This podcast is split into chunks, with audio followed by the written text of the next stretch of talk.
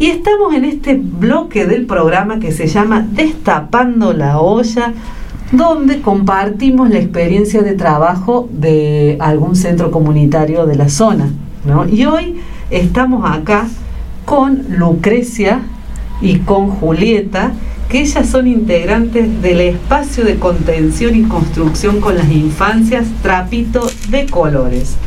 Ubicada esta experiencia en barrio Cooperativa Atalaya. Es una experiencia que nació como merendero y hoy nos van a contar en qué andan. Buen día, chicas, ¿cómo están? Buen día. Hola Estela, hola Juli, ¿cómo están? Muchas gracias por invitarnos.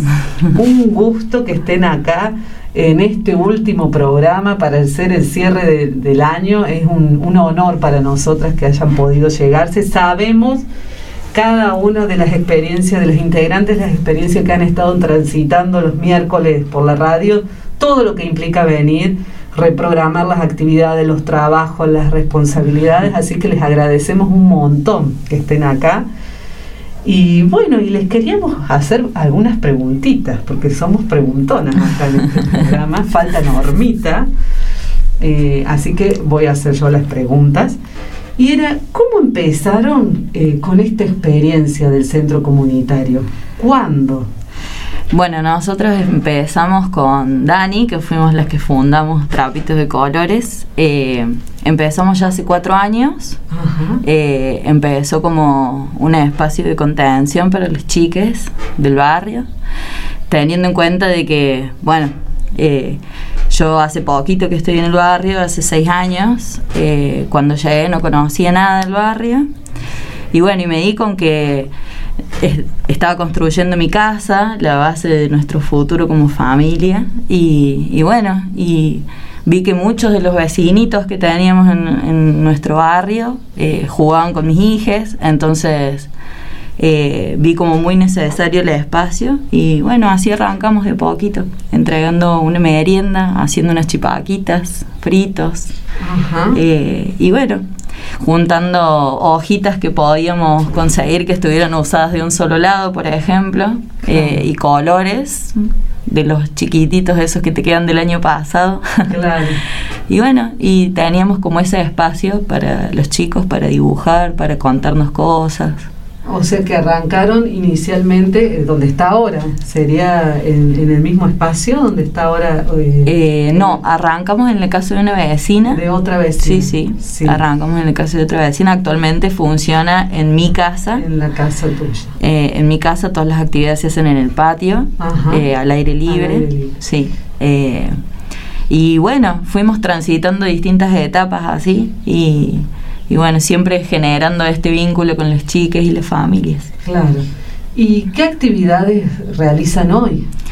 Y actualmente tenemos distintos espacios. Tenemos el merendero, eh, que funciona los días jueves. Eh, tenemos el apoyo escolar, que arrancó en marzo de este año. Eh, tenemos la ronda de pibis, que hacemos ahí trabajos con preadoles y adoles del barrio. Sí, eh, está buena esa actividad porque nosotros lo que notamos, yo me sumé este año con, el apoyo escolar, empezamos ese espacio y notamos que, los chicos que venían desde hace cuatro años ya trabajando tenían como muy construido el espacio, la apropiación con el espacio, pero al mismo tiempo era como que sabían que se tenían que ir yendo. Estaban así como en ese tránsito porque bueno, como que las actividades eran para más chicos, entonces al abrir este espacio, la, ronda de pibis, eh, como que volvieron a encontrar un sentido de pertenencia ahí a través de lo deportivo eh, y se pudieron quedar. Y eso para nosotros es re importante. Claro, es para el, más destinado a los adolescentes, ese espacio. Sí, es como más a los preadolescentes, a ese tránsito, digamos. Con los adolescentes es como que ya no teníamos tanto contacto, pero los chicos que están terminando la escuela o que la habían terminado el año pasado y que estaban ahí como medio bollando entre dos edades, entre dos mundos. Eh, nos parecía importante que tuvieran un, espacio de contención ahí donde, donde poder seguir estando. Claro. Eh, también tenemos los jueves de cocina, en donde los jueves se, realizan distintas, distintos o sea, se producen distintas comidas, ah. eh, también con participación de las mamás de las familias. Tenemos una compañera que se sumó este año también, que es chef, que es ella la que coordina ahí toda la, la producción. Claro. claro, y la idea de ese espacio también es cocinar con alimentos no tan comunes por ahí, eh, en las cocinas del barrio, con soja texturizada, con legumbres, con, bueno, con especias, como aportar nuevos sabores, eh, aportar nuevos ingredientes y, abrir el mundo a través del paladar. Claro. claro. ¿Y cuántas familias participan aproximadamente del bar? Y nosotros en este momento tenemos 16 familias que estamos ahí acompañando. Eh, son 16 familias y cerca de 40 niñas. Claro, claro. Y en el espacio, ¿cuántos integrantes hay que organizan las actividades, las preparan? Eh, somos alrededor de 10 o 12 personas, eh, como bollando por todos los espacios estos que, que mencionaba Lucre, algunos que estamos como más todas las semanas y hay otros compañeros que bueno que tienen participaciones como más esporádicas según, según las actividades que realicemos, porque tenemos esas actividades semanales y después hay algunas otras actividades que son como momentos, como las de cultura, como las fiestas. Claro, como la de la plaza. La de la plaza ah. sí, se está haciendo, se está haciendo diaria. Sí, se, expandió. sí, eh, en eso del derecho a la cultura también con los chicos tratamos de trabajar eso. Y bueno, este año, eh, gracias a la participación de la municipalidad, logramos limpiar un basural que teníamos justo en la esquina, al frente, de, de, donde funciona el merendero. Y bueno, y nos fuimos apropiando ahí un poquito del espacio y creando esta plaza. Claro. Sí, es como un trabajito de hormiga porque lo que notamos fue, bueno, gestionamos, digamos, que el CPC lograra limpiar toda la basura que había ahí acumulada, fue justo antes de la época de las lluvias. Eh, y bueno, a la semana siguiente nos dábamos con que había basura de nuevo, entonces nos íbamos y la juntábamos, Lucre y Tetín, que son quienes viven ahí, están más como en el día a día, se peleaban con algunos vecinos que volvían a tirar basura. Mm. Entonces, bueno, debatimos colectivamente que era una prioridad para Trapitos eh, cuidar ese espacio que, nos había costado tanto gestionar eh, su mm. limpieza y que, bueno, que es una construcción también el cómo habitamos los espacios y que los vecinos están acostumbrados a esto porque tampoco hay servicio de recolección de basura dentro del barrio, es difícil gestionar la basura. Eh, así que lo que se nos ocurrió que la mejor manera de cuidar eso que habíamos conseguido era habitándolo. Y habitándolo con los niños y las niñas. Entonces eh, surgió, nació el proyecto de la plaza, eh, conseguimos unos juegos donados, así que estamos muy felices, ya los estamos trayendo. Y trabajamos mucho con los chicos durante todo este mes eh, para, bueno, terminar de limpiar, nivelar un poco el terreno, cercarlo para que no, entren los caballos, para poder plantar arbolitos. Así que estamos, estamos ya terminando con eso. Además implicó todo un trabajo con otros vecinos eh, de cómo organizar el tema de la basura, me imagino. ¿no? A dónde llevarla, quién la busca, cómo se traslada a los puntos que corresponden.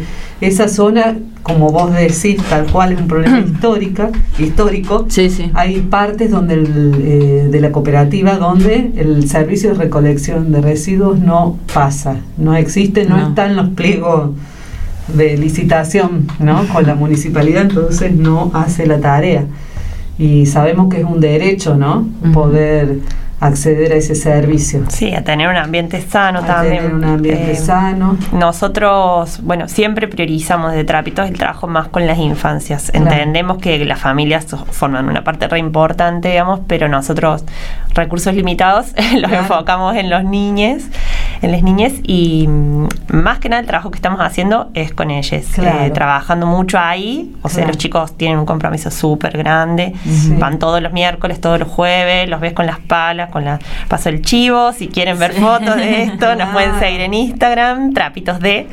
Eh, bueno, trabajan un montón y, ellos son un poco los promotores de, del cuidado de ese espacio, digamos. Eh, no estamos tratando de gestionar esto, que el servicio de recolección ingrese al barrio. Eh, y bueno, la verdad que hay muchos basurales a cielo abierto ahí. Eh, ahora lo que la gente está haciendo es respetar el trabajo, llevando la basura a, otro, basural. claro.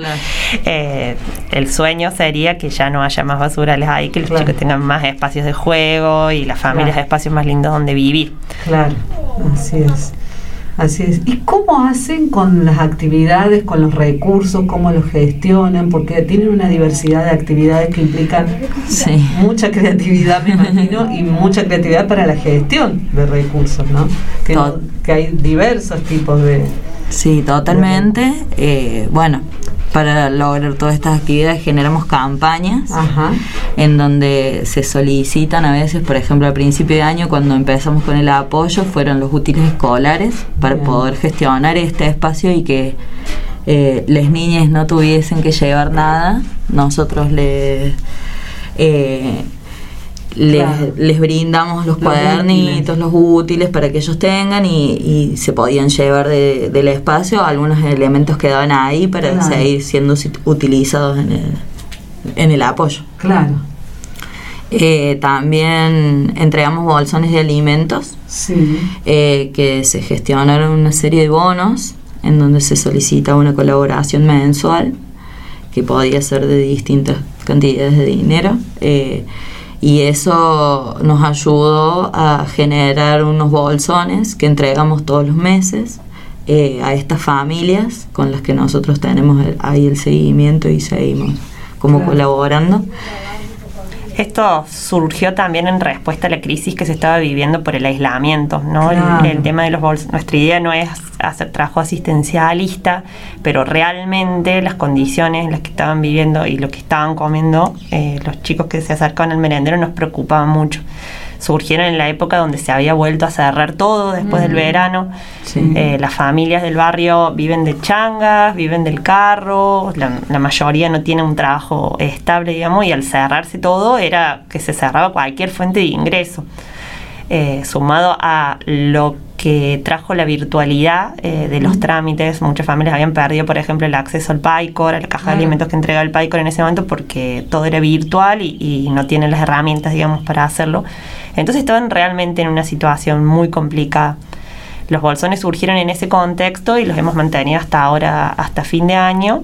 Y fue bueno eso gracias a la ayuda y el apoyo de la gente. Nosotros creemos que hay mucha gente en Córdoba tratando de, con ganas de ayudar y que por ahí no sabe, no sabe cómo, no sabe a dónde. Entonces nos basamos en eso, en nuestras redes y en nuestra creatividad para invitar a la gente a colaborar de muchas maneras diferentes. Y la verdad que hemos tenido como mucho apoyo y mucha respuesta porque nada, lo hemos podido sostenerlo desde abril, que fue el primer bolsón, hasta noviembre. Claro, un montón. Qué bueno. Y eso es a través también de la página del, Instagram. eso es a través de la página del Instagram, sí, totalmente. Se pueden contactar a través del Instagram. Y después, bueno, nosotros tenemos como un punto muy grande donde recibimos todas las cosas, que es eh, la cooperativa donde Lucre y yo trabajamos, que es un almacén natural que está mm, también acá en la zona, está en Recta Martinoli, cerca de la mujer urbana, y también usamos sus redes para viralizar nuestras campañas. Claro, qué bueno, un puente, digamos. Sí, un gran puente. Un gran puente.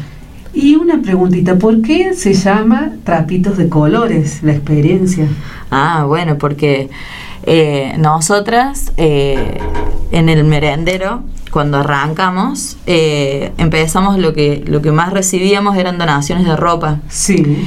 Y dentro de esas donaciones de ropa nosotros siempre le entregamos a, los chiques, hacíamos pequeñas gratiferias en donde, bueno, les entregamos la ropa y quedaban siempre los restos de ropa que eran o muy colorinche o con muchos diseños así.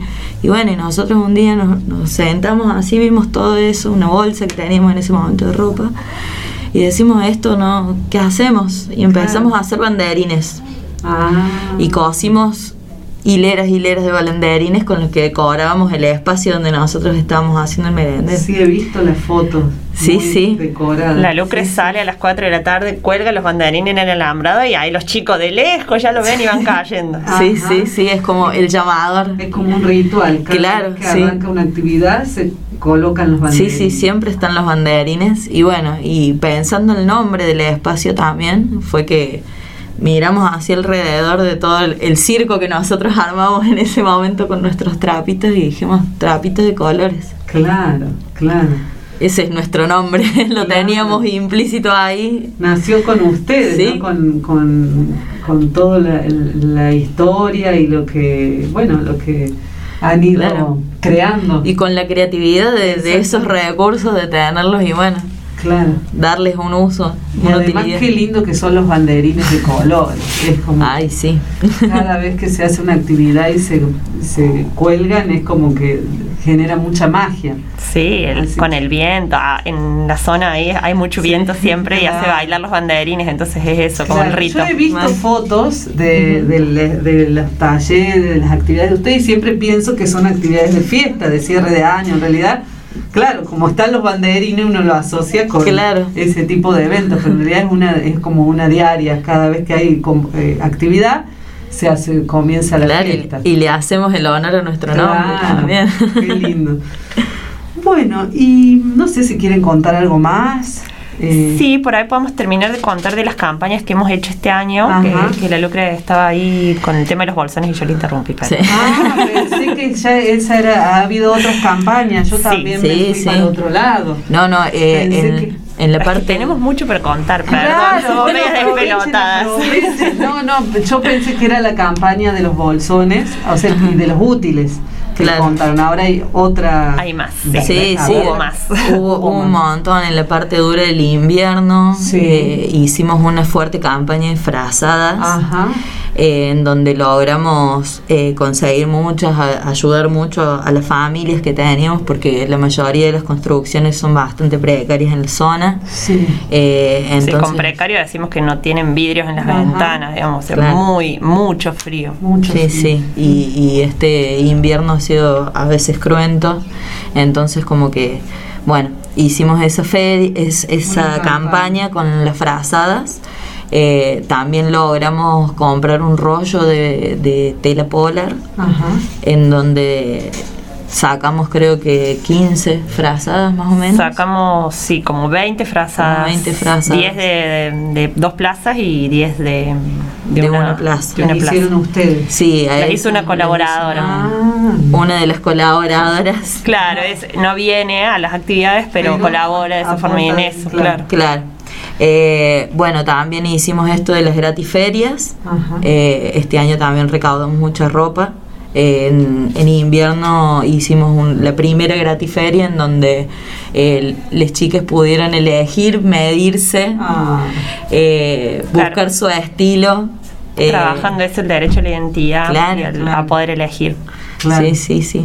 Y bueno, a elegir cómo vestirse y el look, porque ahí como Claro, que Claro. ellos estuvieron ahí muy contentos, eligiendo. Y ahora a fines de noviembre hicimos la última y conseguimos que venga una peluquera también. Así que se estuvieron peluqueando, estaban todos Fue- chochos. Todo el flow tenían las chicas ahí. Claro. Sí, sí. claro. No solamente que se llevaron su, su ropita, sino que también se cortaron el pelito, estuvo muy bueno. Qué lindo, qué lindo. Eh, bueno, y otra de las últimas campañas que hemos hecho es el de la biblioteca. Ajá. Eh, conseguimos una, un- una ayuda eh, de dinero y bueno, logramos comprar un mueblecito que es una biblioteca. Eh, y bueno, y la estamos armando ahí con libros de cuentos y también enciclopedias, hay bastantes. eh, que nos van a servir para el apoyo Claro. y, y bueno también para acercar los libros a los chiques porque hay, hay muchos de los niños que están en el barrio que por ahí no tienen mucho contacto con los libros entonces Claro. es acercarles de esa manera que ellos tengan en, en su espacio, porque es un espacio que es para ellos. Eh, y bueno, y ahí está el mueblecito, ellos saben, sacan, eligen Claro. sus libros y bueno. Es como un espacio que ellos pueden ir y. y Sí, y ahora que vamos a, a cerrar el año, digamos, que vamos a suspender las actividades durante enero, también como que, bueno, si desean pueden tener ese acompañamiento que es la literatura en la vida, ¿no? Claro, claro, tal cual. Ujú.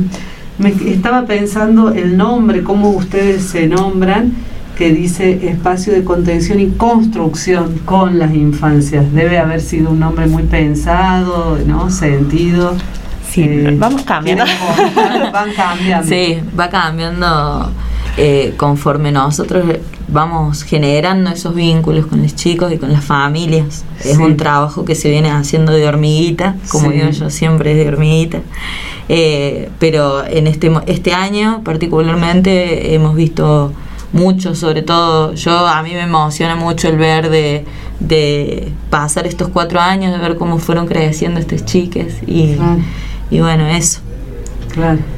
Sí, esta es una apuesta a largo plazo también. Nosotros tenemos ganas de que este, estos pibis que están ahora en la ronda de pibis, que están entrando en la adolescencia, vayan ocupando otro, otro lugar también dentro de la organización, como ya se van viendo algunos atisbos, de algunos como que tratan de, de ubicar a sus compañeritos, o, o que vos ves que se ponen la camiseta y que hay que hacer un posazo y se ponen a hacer el posazo, y Claro. capaz que vienen de laburar los chicos y se ponen a acabar ahí Claro. aportando, digamos, a eso, a la plaza que ellos ya no van a usar porque tienen 13, 14 años, Claro. entonces los juegos ya es como que están quedando, pero les encanta construirlo. Y, Claro. y esa es la apuesta también, por eso pensamos que es un espacio de construcción con ellos, no Con solamente para contener, sino que muchas de las actividades que hacemos las hacemos pensando en ampliar su mundo, en que sepan que tienen derecho a mucho más de lo que conocen y que la manera de construir eh, ese deseo de, de ir por más tiene que ver con la posibilidad de conocer todo lo otro que hay. Claro. Y de una relación diferente con el mundo adulto, me imagino, ¿no? De poder. Totalmente, la Lucre Sí. es una gran referente para las infancias ahí en el barrio. Eh, nosotros cuando llegamos así medio en aterrizaje de avión a dar apoyo escolar al aire libre, yo soy maestra y todas las otras como actividades donde he participado en otros espacios como que cuesta un montón la construcción del grupo, la, Claro. la concentración, la verdad que nos asombramos muchísimo de, de todo lo que habían construido las chicas en esos cuatro años que la Lucre dice de Laura de Hormiga, pero que se renotan Claro. en, en la educación de los chicos, la apropiación con el espacio, en el respeto por las cosas que son comunes, eso que por ahí es muy difícil. Eh, en otros espacios los, los chiques de trapitos lo tienen súper construido. Y bueno, y eso es la Lucre, es la Dani, que están ahí desde que nacieron casi. Claro. Con algunos, sí, Claro, los sí. conocen desde bebés. Muy Sí, sí, desde muy chiquitito. Qué bien. Y bueno, y acá llegamos a la última pregunta, que a Juli siempre le, le gusta hacerla, pero ahora está en otra tarea. Y es la siguiente, para hacer esta, esta actividad tan comprometida, ¿cuál es el ingrediente que no puede faltar? Que no puede faltar. Yo diría la creatividad y el amor. Ajá, sí. Creo que todo lo que que todo lo que hacemos se apoya en esos dos pilares. Sí. El amor primero siempre y la creatividad, que es lo que nos sirve para, para ir sorteando los problemas y encontrando los recursos y, y renovando eso, el voto de confianza y la alegría que se puede. Claro. Totalmente. Totalmente, Vos, sí. Lucre, también. Hemos sido muy creativos. Claro, claro, Hemos sí. usado la inventiva constantemente desde que inició Trapitos, porque es un espacio que siempre se sostuvo así, a base de esto, de generar estas redes y del boca en boca y, Claro. y bueno, y que conozcan el trabajo que venimos haciendo. Claro. Bueno, chicas, ha sido un placer escuchar toda la experiencia. Si alguien está escuchando la radio y quiere contactarse con ustedes, una vez más lo decimos, que es a través del Instagram. Del Sí, Instagram. es arroba trapitos de. Y esta última colecta que estamos haciendo, te tiro otro chivo, Dale, sí, sí. es para entregar unos bolsones navideños. Queremos hacer el pan dulce, eh, hay algún turroncito, algunas cositas ricas. Y bueno, necesitamos la colaboración, así que estamos como reactivando la campaña de los bonos. Así que si quieren y pueden colaborar, pueden escribirnos ahí a través del Instagram y rápidamente les contestaremos. Perfecto, buenísimo. Ahí sepan siempre que la radio es un espacio comunitario, tanto para difundir experiencias como para, bueno, compartir chivos o informaciones ¿no? que fortalecen el trabajo de, de los grupos, de las organizaciones, de las instituciones. Siempre está abierto, incluso ya les hemos contado en varias oportunidades a ustedes y a la audiencia, audiencia que también para venir a, hacer programas, a compartir historias, ¿no? Que sí, eso soñábamos cuando entramos y vimos acá la sala de, las ah. caras de los chicos, si los trajéramos acá a, hablar al aire, así que lo podemos, pensar para el año que viene. Para el año que viene, pensar entrevistas acá con ellos, o, visitas, o, micros, ¿no? Ah, nos vamos, ya vamos a ir. La Lucre ya te tiró un micro semanal. yo, sueño, yo sueño. Sí, sí, acá eh, también la radio hay acompañamientos, ¿no? Desde, el espacio de la comisión, si algún grupo, eh, organización quiere iniciar en este hermoso oficio, eh, bueno, se acerca, se hace la propuesta y vamos viendo cómo acompañamos. Qué lindo. Para poder eh, siempre decimos que para hacer radio lo primero es tener, bueno, las ganas, el empuje y, eh, bueno, y lo más importante es que se escuchen las voces directas, ¿no? De los grupos, de los, vecinos, las organizaciones, las voces de los barrios. Y bueno, y la diversidad es algo que siempre eh, proponemos y celebramos. Así que está abierta la radio, el espacio. Eh, para el año que viene. Como recién dijimos, no quiero comprometerlas al aire, pero. ya, los martes hará. ¡Ah! Ya hay fecha ahora. Ya, ya. No, realmente muchas gracias por la invitación y por esta apertura para el año que viene. La verdad que el trabajo que están haciendo para nosotros es increíble, está buenísimo todo lo que se genera alrededor de la rimbombante y estamos súper agradecidos de formar parte de esta comunidad, de esta red. Sí, somos parte, todos. todos. Muchísimas gracias y bueno, no nos podemos despedir de la, la, entrevista. Y ahí ya la operadora nos hace seña. Acá estamos por la FM 104.9 Radio Comunitaria La Rimbombante en el programa Las Voces de las Ollas.